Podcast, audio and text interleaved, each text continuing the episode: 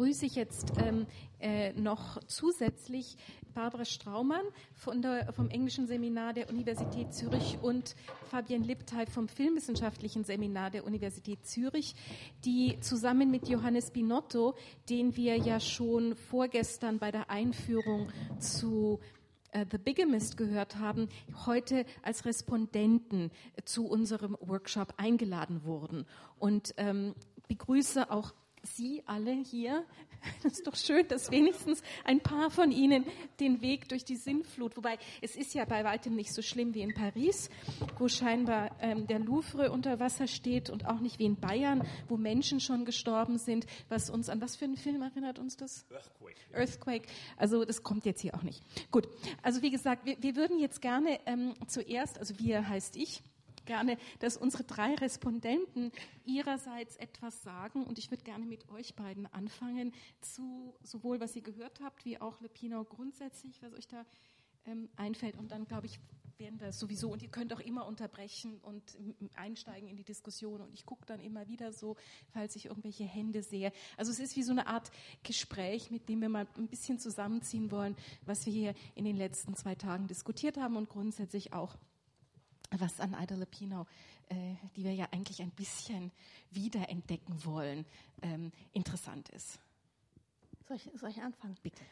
Also zunächst mal, ähm, vielleicht wenn ich jetzt hier schon den Auftakt mache, wollte ich sagen, ich bin über, die, ähm, über diesen Workshop und jetzt die Gelegenheit, die Filme hier auch nochmal auf der Leinwand zu sehen, tatsächlich zu einer großen Verehrerin nochmal von Aida Lupino, ähm, als Schauspielerin vor allem, aber auch als Regisseurin und äh, Drehbuchautorin geworden, geworden und ähm, ich wollte mich ähm, genau bei allen Referenten sehr bedanken und auch bei dem Filmpodium bedanken für die Möglichkeit.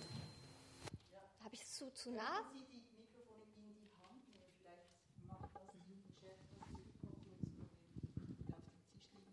So besser? Und jetzt dann doch näher dran wieder. Mhm, gut. Also das erstmal vorneweg. Es ist eine ganz äh, tolle ähm, äh, Gelegenheit hier äh, für mich gewesen, auch nochmal einen ähm, zweiten Blick auf die äh, Filme zu werfen. Und ähm, vielleicht nochmal, äh, also es, es waren für mich viele inspirierende und interessante Gedanken. Vielleicht kann ich mal zu also zwei herausgreifen. Einmal ähm, zu deinem Vortrag zusammen ähm, mit Hanna fand ich besonders ähm, erhellend und es hatte mich sehr beschäftigt beim Schauen, die Tatsache, dass wir als Zuschauer eingemeindet werden, häufig durch diese Szenen, ähm, die ihr gedeutet hattet, auch als Referenz auf Courtroom-Dramen, also auf Szenen, in denen häufig, äh, das muss nicht mal ein Gerichtssaal sein, Räume sind, in denen auch leere Stühle stehen. Also wir haben das auch bei ähm, der Identifikation von dem Vergewaltiger in Outrage oder in der Schlusssequenz eben von Hard, Fast and Beautiful in dem Tennis. Ähm, auf der Tennistribüne oder der Tribüne eben dieses ähm, äh, Tennisstadions dass wir quasi dort Platz nehmen sollen, um ein Urteil zu finden. Nicht? Also es gibt Gesetze, Vertreter ähm, des Gesetzes in ihren Filmen und es gibt eben diese Frage aber einer, einer Gerechtigkeit, die auf der Ebene einer persönlich zu entscheidenden Moral ist. Und diese Aufgabe wird auch an uns als Zuschauer delegiert. Nicht? Also irgendwo ein Urteil äh, zu fällen, was ethisch oder äh, moralischer Art ist, auch über ähm, die Figuren, die stets prekäre Existenzen sind und um ihr Glück zu erreichen, auch äh, selbst äh, Opfer oder Täter werden müssen, nicht? Also sozusagen auch ähm, mit der Kriminalität äh, in, in, in, Berührung kommen und das sozusagen ähm, ähm hier auch äh, für mich erzählt wird ähm, und das habt ihr aber auch so wunderbar auf den Punkt gebracht, wie die Figuren erwachsen werden müssen. Nicht? Also es sind eben keine Coming-of-Age-Geschichten, aber es ist sehr bezeichnend, dass ihre Protagonisten häufig eben auf die 21 auch zugehen ähm, und in dem Erwachsenwerden zurückstellen müssen mit ihren Wünschen und ihren Bedürfnissen und ihren Vorstellungen und dafür aber, wie ihr das so wunderbar gesagt habt, die Selbsterkenntnis äh, erlangen oder mit kann, könnte man sagen, nicht der Ausweg aus der selbstverschuldeten Unmündigkeit.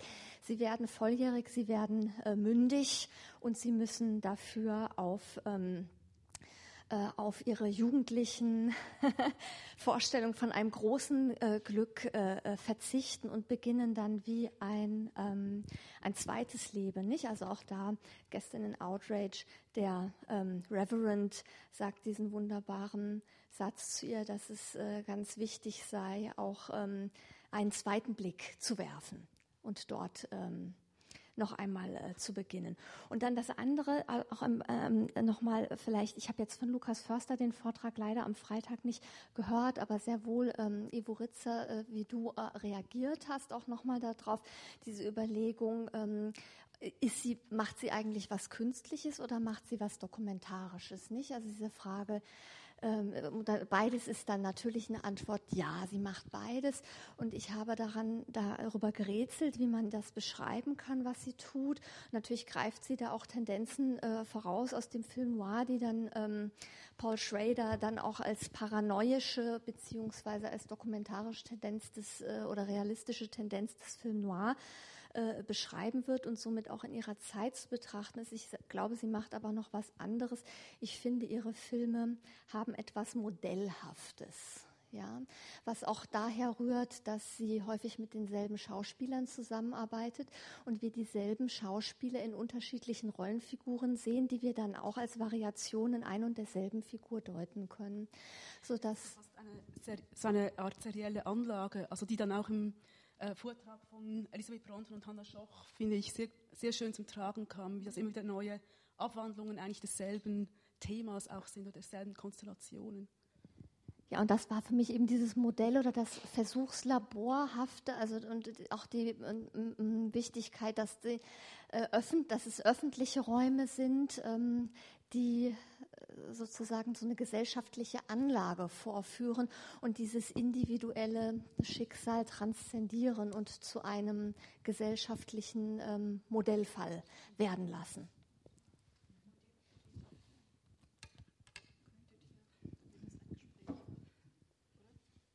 Ähm, ja, also mir leuchtet das alles ein. Das Modellhafte ist mir auch sofort aufgefallen bei den Filmen. Ähm, ich hätte mich zum Teil auch jetzt als ich die Filme zum Teil nochmal gesehen habe, überlegt, ähm, das ist ja auch die Zeit, das ist ganz anderswo, eigentlich das Neorealismus in Italien. Und irgendwie verhält sich das schon auch dazu. Also natürlich geht sie weniger raus auf die Straßen, aber es gibt immer so, so kleine Momente, also das hatte, hattest du, glaube ich, auch gemeint, ähm, wo dann Cinema Verité ähm, reinspielt, auch die Rekonvaleszenz zum Beispiel in, in Never Fear und so weiter. Das sind schon so so Szenen, in denen, ähm, in denen äh, das, ich glaube, äh, das amerikanische Kino der Zeit überhaupt, ähm, auch wenn man das immer so, äh, so als harten Kontrast sieht, das Studiokino auf der einen Seite und der Aufbruch in Europa auf der anderen.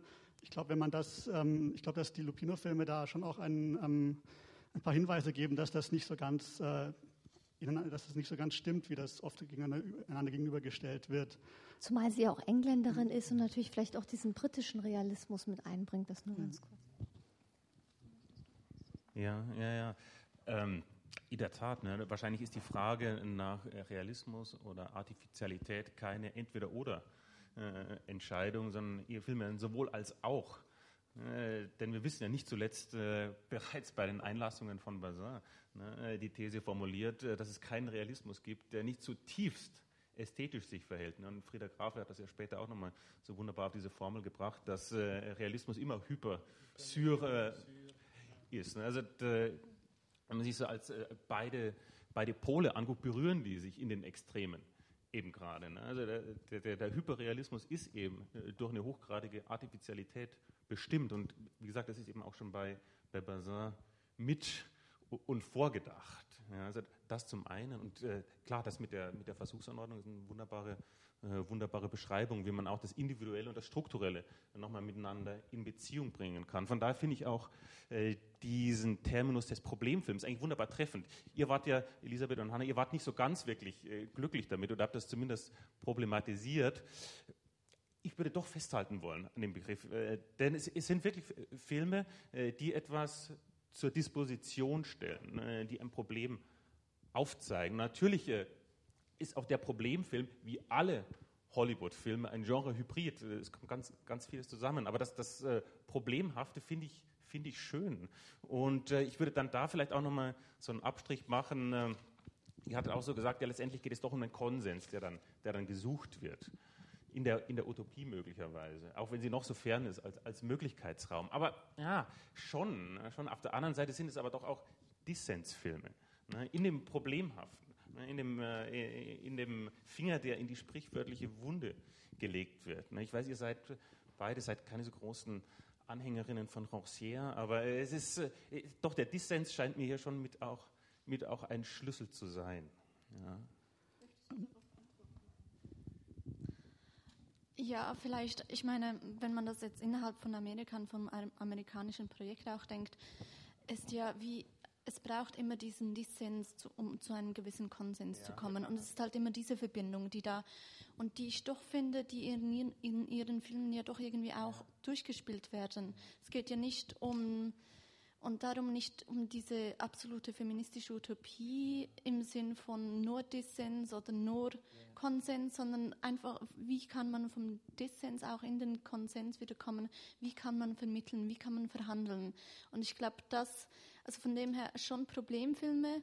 Ich finde, man muss halt einfach auch aufpassen, dass man sie dann nicht einfach nur in diese Ecke stellt vom sozialen Problemfilm und das ist es, weil es in ihrem Film nicht nur um ähm, Out of Wedlock Children geht. Es geht nicht nur um die Polio-Krankheit, sondern es werden da ja immer über diese Problemfilme andere Sachen verhandelt. Und mein oder unser Gefühl ist da ein bisschen, dass man, also das mit, dem, mit dieser sozusagen linearen Schonezuweisung, dass das klar etwas sichtbar macht, aber halt gleichzeitig auch etwas verdeckt. Und darum halt dieser Vorschlag, dass man das vielleicht nicht nur so sehen sollte, um wieder auch einfach nochmals einen neuen Blick darauf zu werfen, anstatt sie nur in diese Ecke des sozialen Problemfilms und in dem Sinn als außerhalb vom klassischen Hollywood zu positionieren, sondern wie, wie reagiert sie auf all diese anderen Sachen? Was, was lässt sich da noch sehen, ähm, anstatt nur auf diese Maske zu schauen des Problemfilms? Mhm. So. Absolut, ne, das, das wäre dann die spezifisch wirklich amerikanische Dialektik genau. zwischen Konsens und Dissens. Genau, und genau. es geht ja da nie darum, ähm, zu verschweigen oder zu, über, zu, überdecken, dass es einen Dissens gibt. Unbedingt. Sondern es, gibt immer, es geht immer auch darauf, darum hinzuweisen, dass es diesen Dissens gibt, dass man aber dann doch noch irgendwie wieder zusammenkommen sollte. Ja, oder das ist eine, das ist wahrscheinlich so mit ähm, Cavell auch angesprochen, dass es eine Anerkennung der Getrenntheit gibt. Also sozusagen eine Anerkennung dessen, dass es eine komplette, ähm, also eben das, das, das eine einfach das quasi das tragische Ende, das hat etwas ähm, Gleichmacherisches, indem es so quasi sagt, das, ist, das kann keine Hoffnung geben und, und ein allzu banales Happy End, das einfach die Verschmelzung präsentiert, funktioniert natürlich auch nicht, sondern es geht eigentlich darum, dass es, es gibt wieder, äh, es gibt da einen Kontakt ähm, bei ihr, und die, der besteht aber sehr oft wahrscheinlich tatsächlich in einem Anerkennen auch von, von Getrenntheit. Und, und das ist wie so eine, noch eine, eben, das ist wie so eine spezielle Drehung von diesem Dissens-Gedanken. Äh, äh, also quasi wie ein, ein, ein, Konsens darin, dass man einen Dissens hat. Ähm, ja, ich fand das, ähm, also genau das, diese, dieses, äh, diese, diese Kippfigur zwischen Dissens und Konsens, fand ich in dem, also im Ablauf der Vorträge, also von, also von meinem vor allem zu dem äh, von Elisabeth und Hannah gestern, ähm, weil ich hatte auch schon, zwei meiner Beispiele waren auch schon die Endsequenzen von Not Wanted und Never Fear. Und die habt ihr nochmal gezeigt, aber ihr habt sie immer ein paar Einstellungen weiter noch gezeigt. Also ich bin immer beim Distance oder bei der Depression ja, ja. habe ich abgebrochen und noch ein paar Einstellungen weiter hat man gesehen, da habe ich irgendwas übersehen und ich habe, also da, da gibt es nochmal eine Wendung. Das fand ich wirklich super, dass das irgendwie sich so entwickelt hat. Ja.